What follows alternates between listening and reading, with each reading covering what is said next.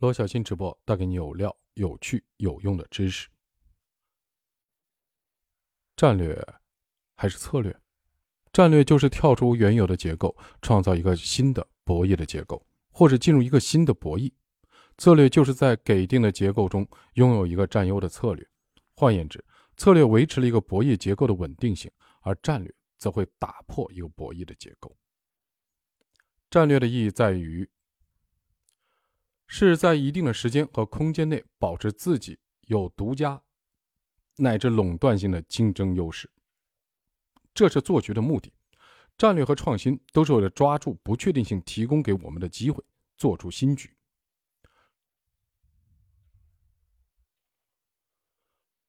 增加元素，突破博弈的结构。升维并不是一个艰难的课题，每引入一个新的元素，就会产生创新。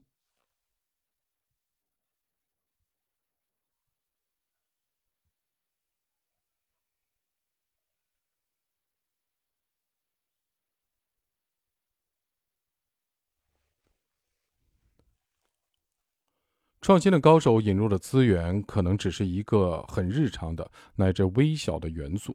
但其造成的博弈结构的变化却是根本性的。经济学家张五常、奈飞的奈哈斯廷斯也只是换了一个角度来思考原来的问题。乔布斯重新发明了手机，也不过是在打电话之外，把用户的使用体验引入了手机。这些不一样的创业者用不一样的思考的角度引入全新的元素，最终从他们的角度解决了问题。其实，只要勤于思考，每个人都能做出。自己的创新，更多时候，创新来自思想的碰撞。一个人思考和一群人的讨论是不同的。你选择在你的好朋友眼里就是另一个场景。不同人的讨论会产生思想的碰撞，激发新思维，这样创新就成为了可能。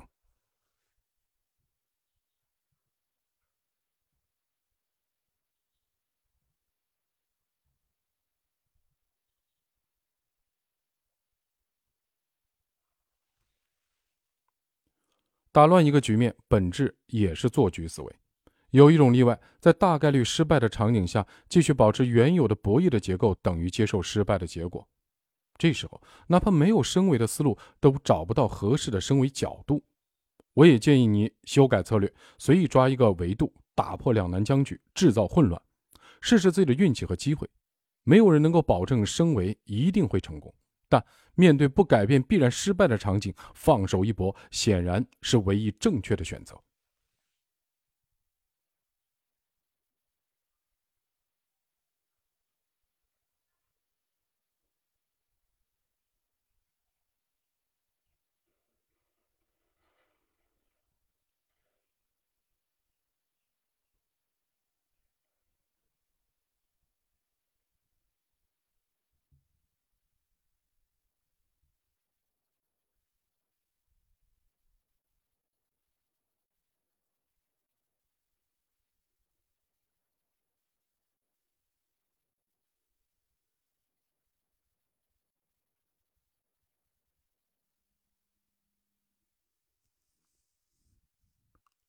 在足球的比赛中，我们经常能看到，当比赛时间所剩不多的时候，落后的一方会突然孤注一掷的改变策略，通过换人搏一下、赌一把，因为按照原来的打法，胜利的希望渺茫，不如换一个打法，把局面搞乱，或许还会有奇迹出现。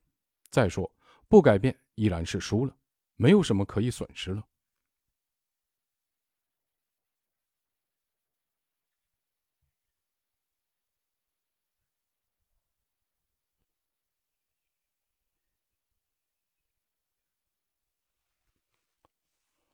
一九九七年九月，面临破产的苹果公司重新请回了公司的创始人之一，曾经被他们踢出局的史蒂夫·乔布斯。大家对乔布斯的创新能力充满信心，但对他不符合商业社会的挑剔的个性和不善管理了然于胸。否则，苹果当年也不可能把自己的创始人赶出公司。但是，濒临破产的苹果没有选择。之前的一个财政年度，苹果已经亏损十点四亿美元，离破产。不到九十天。与其进入破产清算不如让乔布斯回归最差不过回到原来的起点破产清算。最终苹果不仅活下来而重新成为了二十一世纪最伟大的公司之一。这章的结语用升维为两难破局对博弈结构的重视提供了突破思维局限的机会战略和创新都是在博弈的结构上寻求改变。一次课后，一位女学员送我去路边等路边去高铁站，她对我说：“王老师，我现在遇到一个难题。”她告诉我，她和她老公都不是本地人，老公在一家国企工作，很受重用，她和老公关系不错，家庭非常稳定和睦。但现在遇到一个问题，老公单位有意把她派到外地工作，这是一个升迁机会。但从家庭角度来说，老公去外地意味着一家人分开，这会给家庭带来很大的不确定性。但从老公的职业生涯来说，如果不接受这个机会的话，意味着过去这么多年的努力都白费了。他说话的时候眼里含泪。我感谢他对我的信任，建议他多考虑无形的目标。他之前的确也考虑了无形的目标，但明显更多的限于有形目标。这时候跳出原有的结构，着重从无形目标。重新设计博弈的结构，进行升维的决策，反而可能会有新的思路。问题的维度的转换，就是在博弈的结构上的跳跃。在去高铁站的路上，我收到他的感谢短信，他说自己现在已经想清楚要怎么做了。这是上一章最后的一章一小节，这次的直播重点是第八章。当有限的理性面对不确定性，好，老规矩。名人名言，温斯顿来自于温斯顿·丘吉尔。我要第一时间听到反对的声音。哼哼，这几乎就是本章的主旨了。先来看概要。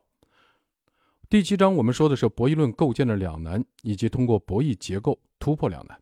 这一章讲的是有限理性面对不确定时的决策，是将博弈结构放入有限理性和不确定性的环境下的进一步的审视，对博弈论做了面对现实的拓展，因为这才是符合现实的。这样既是构建真实世界的博弈的视角，也是为有限理性和不确定性条件下的博弈论提供了一个思考的框架。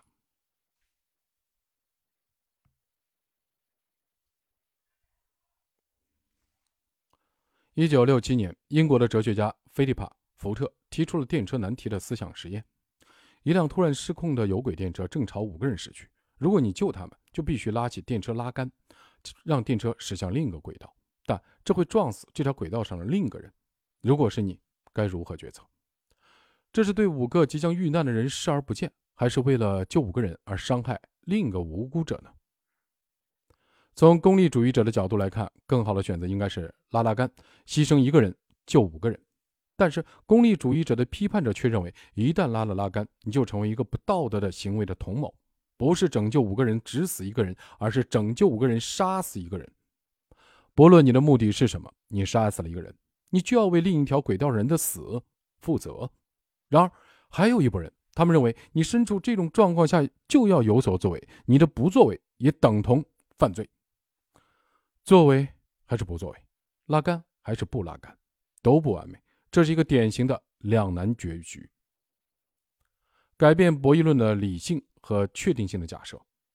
博弈论严谨的博弈的结构是以完全的理性为出发点的。在这个基础上分析理性人的选择，具有策略决策的意义。给定的博弈结构的收益矩阵，再基于完全理性的利益最大化的逻辑，从这个收益的矩阵倒推出自己的占优策略。同时，收益矩阵的存在，即博弈会有哪些结果可能的结果，以及这些结果的已知，本质上意味着确定性的存在。虽然博弈结构是以确定性的假定为基础，以理性的分析为出发点的思维工具。但也给了我们用有限理性和不确定性分析博弈行为的框架。这意味着我们可以继续用收益矩阵作为分析博弈行为的思维框架，只不过不会再存在确定性的收益，因为收益是不确定的。那么，针对具体人的实验，就给了我们观察有限的理性人的行为的机会。博弈论的策略的思维是从结果倒推归纳出来的。这是博弈论的一个重要的特点，也是最容易和现实发生矛盾冲突的点。前面说了，确定性的偏好符合我们的思维习惯，因此我们喜欢用倒推归纳法，即从各种可能的结果倒推出最优决策。为此，我们必须假定各种可能的结果都是已知或可以预料的，而且还预测了各种可能结果的概率。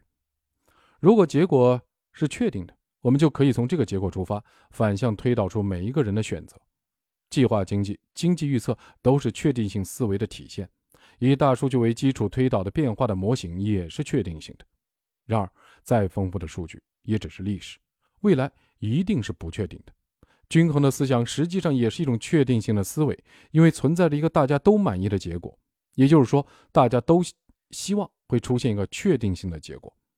倒推归纳法是人类决策的基本思想方法，是人类思维习惯的反应。但这样的假定未必和现实相符。面对一个算无可算的不确定性的世界，用预测去代替现实的不确定性，会使我们的决策行为受到误导。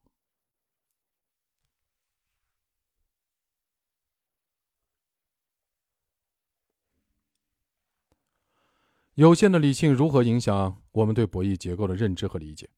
对于同样的博弈结构，不同的有限的理性的人会看到不同的东西。决策者的目标不同，解读也不一样。每个人都按照各自的价值观解读游戏的目标，并做出不同的选择。所以说啊，你如果组建家庭要找价值观近似的人，你创业也要找价值观近似的人。为什么？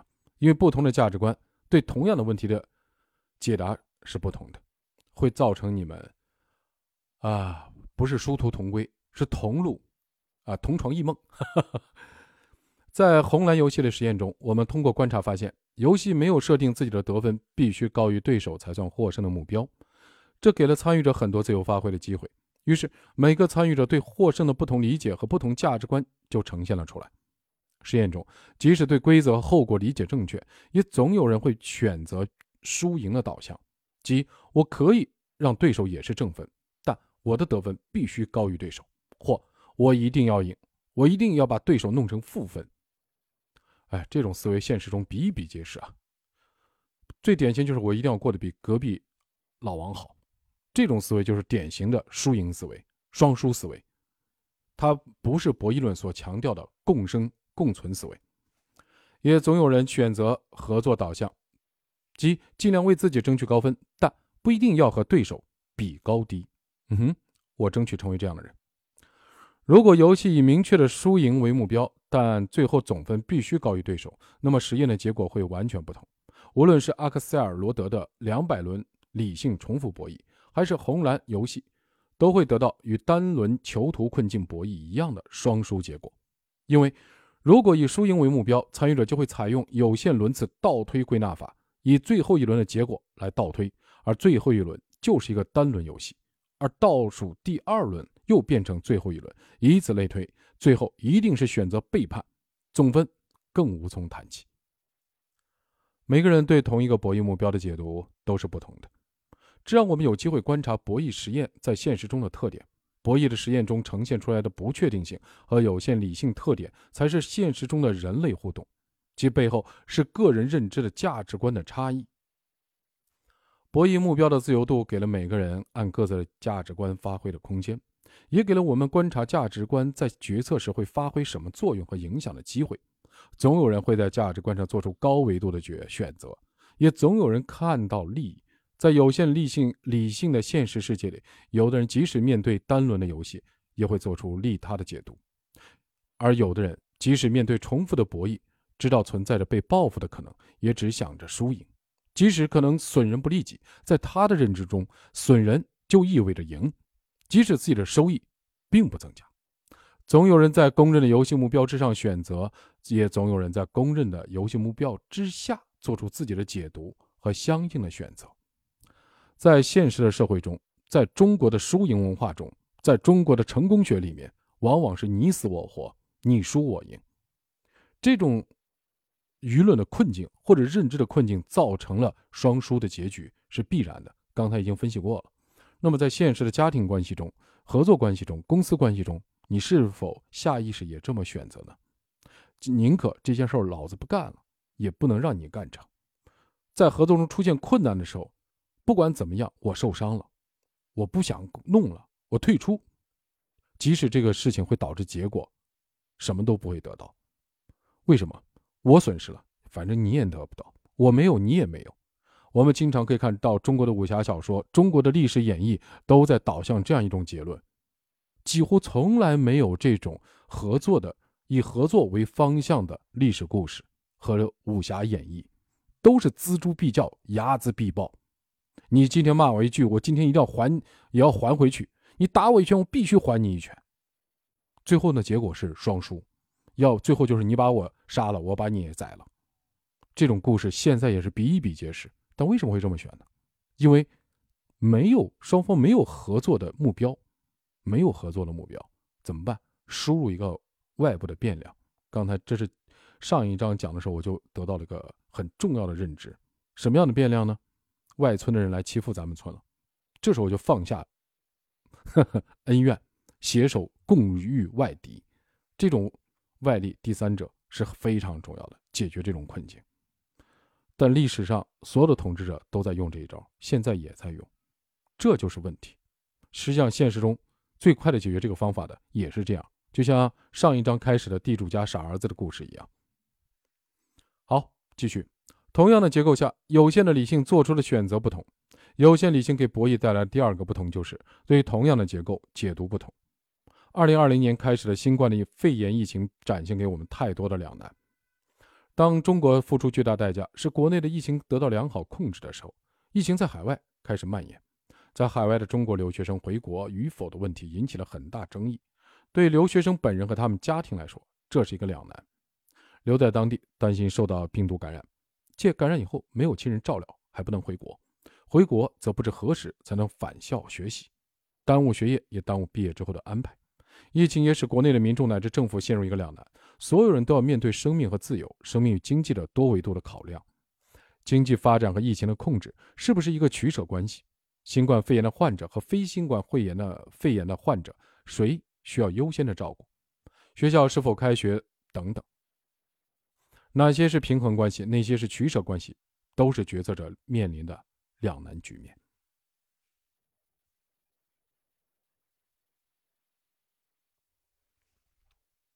疫情告诉我们，控制疫情的传播不是也不应该是社会的唯一的维度，经济社会、心理等维度也需要充分的考虑。病毒会导致很多人死亡，失业和破产也会导致很多人死亡。我们需要做出很多基于价值观的选择。二零二零年四月，美国沃顿商学院提出一个新冠肺炎疫情版的电车难题。面对疫情，人们可以做如下选择：一是开放，保持社交距离，到二零二一年六月底导致三十五万人死亡，五十万人失业；二是封闭，这会导致十一点七万人死亡，一千八百六十万人失业；三完全的放任自由，并取消社交距离限制，会导致九十五万人死亡。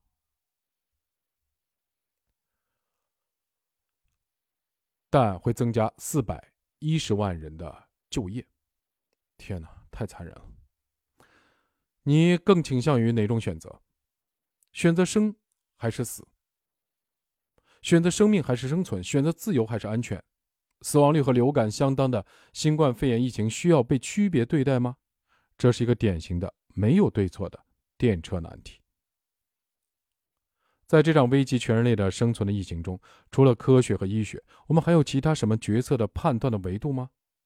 有些人会觉得生命高于一切，将生命作为纵轴思考；有人把自由引入这个判断。这些人认为自由高于生命。那么，自由是纵轴，生命是横轴，这是对于生命内涵的理解问题。二零二零年五月，英国前最高法院大法官萨姆辛去勋爵。在批评英国的封锁政策时表示：“我们需要问一问，我们准备接受多少死亡，以保护我们珍视的其他事物。无论生命多有价值，它都不是唯一的有价值的东西。因此，在我们获得的生活与我们因封锁而失去的其他生活之间，不可避免的要进行一些比较。说生命是无价的，其他什么都不重要，那是空话。人们这样说是因为他在情感上是舒适的，可以避免陷入尴尬的困境。”但实际上，我们自己都不相信这话。我在一九三九年参战，是因为我认为值得为自由而牺牲生命。尽管污染会导致死亡，但我们还是会选择乘飞机旅行。这是面对疫情的两难选择，并没有一个所谓的对的选择。本书不回答这个人类共同面对的两难问题，但希望人们能够从这里看到有限理性世界中的两难的困境，理解其他人的不同选择。理解，面对两难不存在唯一的选择。同样的游戏，有限的理性的实验的结果和以完全理性为前提进行推理的结果是完全不同的。对有限理性的研究和观察，最好的方法就是通过实验，这是有限理性研究的核心方法。红蓝游戏是将囚徒困境重复进行十轮的博弈游戏，并以十轮的总分为最后成绩。在红蓝游戏里，博弈方选择红代表合作，选择蓝代表不合作。红蓝游戏告诉参与者。游戏的目标是为自己争取正分，正负的正啊。红蓝游戏中，自己的分数并不完全取决于自己的选择，双方的选择都会影响到最后的分数。如果按照博弈论的完全理性的假设以及倒推归纳法的习惯的和逻辑，参与者应该从最后一轮开始思考，那么第十轮就是一个单轮的囚徒博弈。理性选择的结果就是双方都选择蓝。各得负三分，再去看第九轮还是如此。这样下来，十轮游戏等同于单一轮次的游戏。因此，如果给定轮次，收益也是确定的。那么，这个十轮的游戏就等同于单轮的囚徒困境游戏，结果是双输的。但是，从实验中我们会发现发现以下几个特征：第一，有限的理性人可以看得远，但不会很远。实验中通常都是到了第六轮左右，参与者才意识到应该从结果倒推自己的策略。一般人的算计大概在三四步，倒推归纳常常是一个更本能、更自然的推理方法。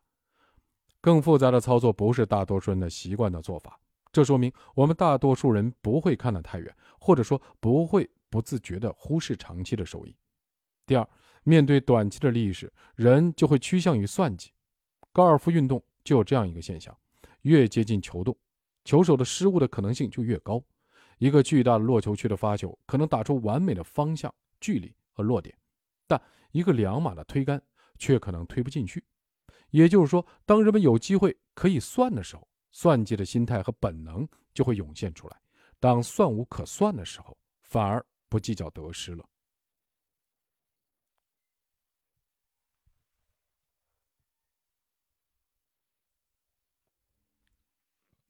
第三，长期的眼光比短期的眼光有利于合作。大多数情况下，双方都可以达成合作，这说明多轮的博弈对达成合作有利。因为在多轮的博弈，每个人都会考虑这一轮的结果对下一轮的影响，也都会记着自己和对手在之前的表现，同时会考虑最后的结果。第四，设置一个中性的游戏目标，为参与者进行解读留下了空间，使得人们可以按照自己的偏好来解读，为自己争取一个正分的含义。有趣的是，当人们有机会自由地设定游戏的目标时，有人自然而然地选择了输赢导向，一定要自己的总分比对方高；而有的人却可以接受比对方总分低，只要自己是正分就行了。红蓝游戏的各种模式及其结果就是这样。其实，给自己正分揭示了危机管理的特点：以活下来为目标，而不是以输赢或收益的最大化为目标。这对疫情中的企业的危机管理非常有意义。首先自己活下来，最后争取更高的总分，但不强求自己的分数必须高于对方，这是一个最低的要求。有的人一开始表示要合作，有的人一开始就选择先做恶人，本质上都是有限理性人对博弈结构做出了自己的解读。囚徒困境中的同伙看到了下一轮，这在理论里是没有的。财富全球的博弈方考虑到了现场观众的反应、节目后自己的声誉和形象等等。现实中，每个人都依据自己解读后的新的、不同的博弈结构做决策。如果可以把每个人最后的决策的博弈结构画出来的话，每个人的图都是不一样的，都不同于游戏给定的结构。总体来说，这个实验完全没有按照理性博弈那样展开。在红蓝的游戏中，完全理性博弈是没有机会得正分的。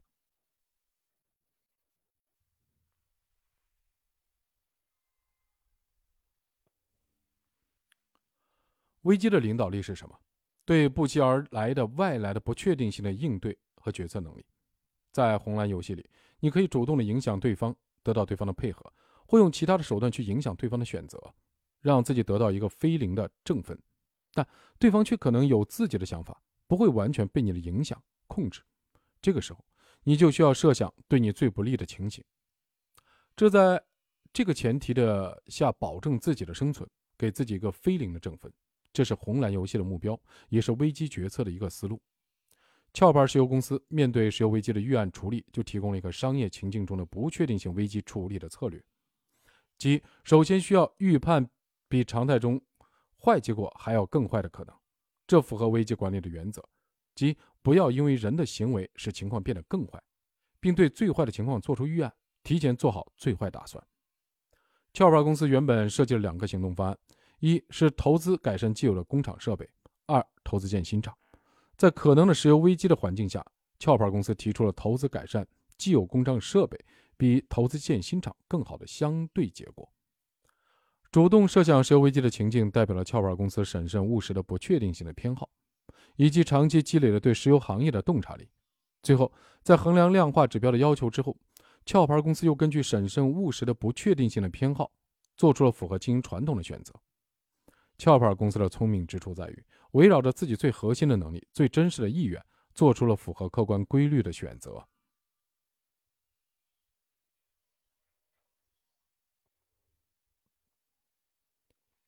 对比创新和危机决策，我们会发现这两个场景正好对应了两个不确定性管理的情境：创新是主动求变并会带来不确定性结果的决策，危机决策则是面对不期而至的不确定性的生存决策。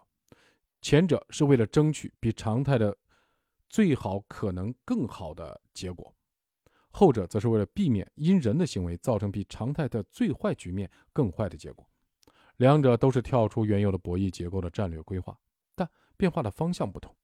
常规年份，企业家会在好的场景下追求更好，但对不期而遇的危机，比如新冠肺炎疫情，企业家决策的目标则是企业的生存。百分之三十七的法则。公主怎样才能选到最佳的驸马？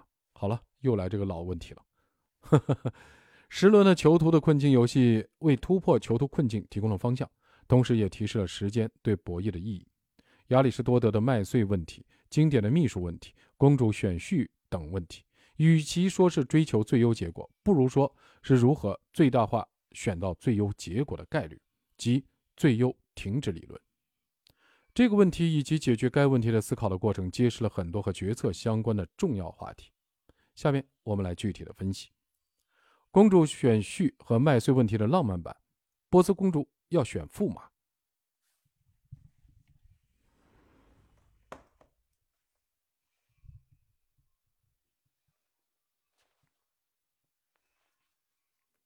现在有一百个人来求亲，公主只能选一个，而且她只能往前走，不能回头。一旦选定，选婿立即结束，因为公主成婚不再开放选婿机会。公主肯定期待在这一百个人当中找到最优秀的那一位，但是现在的规则很符合现实，生活中有很多角色你没有机会重新来过。我们的职业选择、婚姻、家庭无不具备这个特点，因为生活和时间一样是一维单向的，不可能重来一遍，不停的 again again。而且，上帝是公平的，哪怕是公主选驸马，也是一样的。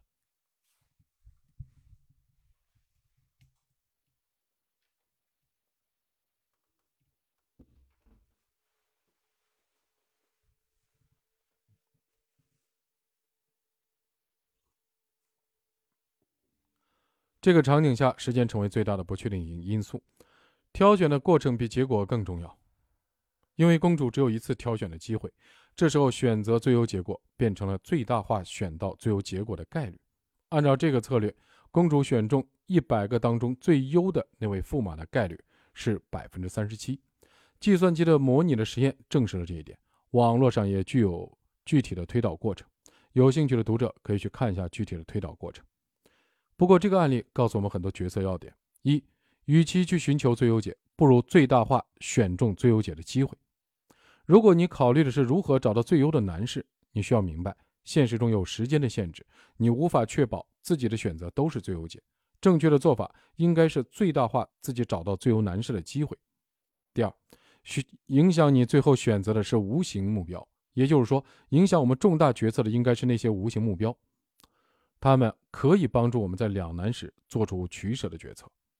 三，前面的三十七位不选。其实就是告诉我们，需要从失败中积累经验。你不可能一开始就知道自己需要什么，尤其随着时间的推演，复杂系统的规模的变量也发生了变化，问题的角度更多元。你不一定能在第一时间找到正确的问题。找对问题，弄清楚自己的需求是需要时间和过程的。每个人过去的经验，特别是过去的失败的经验，会让自己明白自己需要的到底是什么。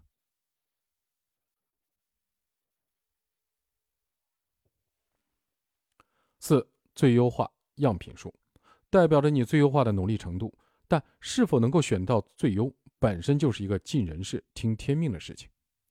公主选驸马说的是时间维度上的两难博弈，是选择前面的这个人，还是后面可能会更好的人？但也可能再也遇不见比前面这个更好的了。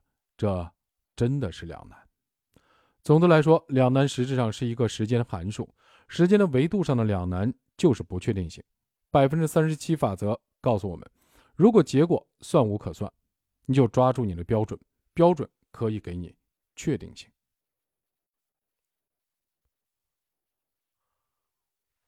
本次直播到此结束，下次再见。